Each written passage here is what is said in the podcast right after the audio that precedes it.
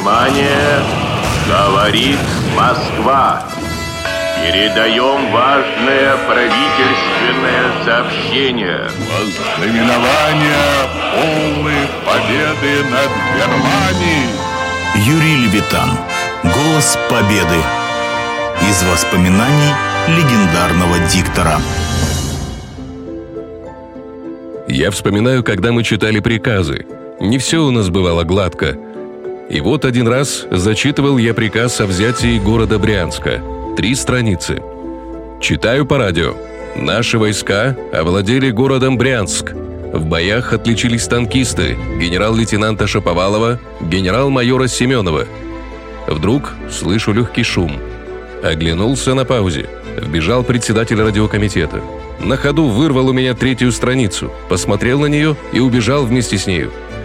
Но, думаю, ничего, наверное, исправить что-то нужно. Перехожу на вторую страницу, читаю, читаю. Приближаюсь к середине. Немного беспокоюсь. На всякий случай читаю медленнее. Артиллеристы полковника Максимова? Нет никого. Последняя строчка. На точке остановился.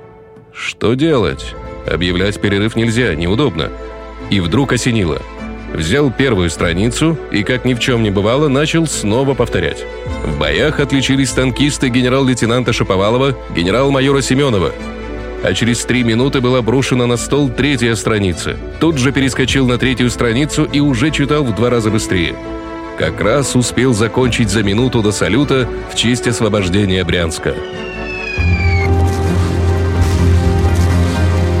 Именно такой запомнилась Великая Отечественная война легендарному диктору Юрию Левитану, голосу победы.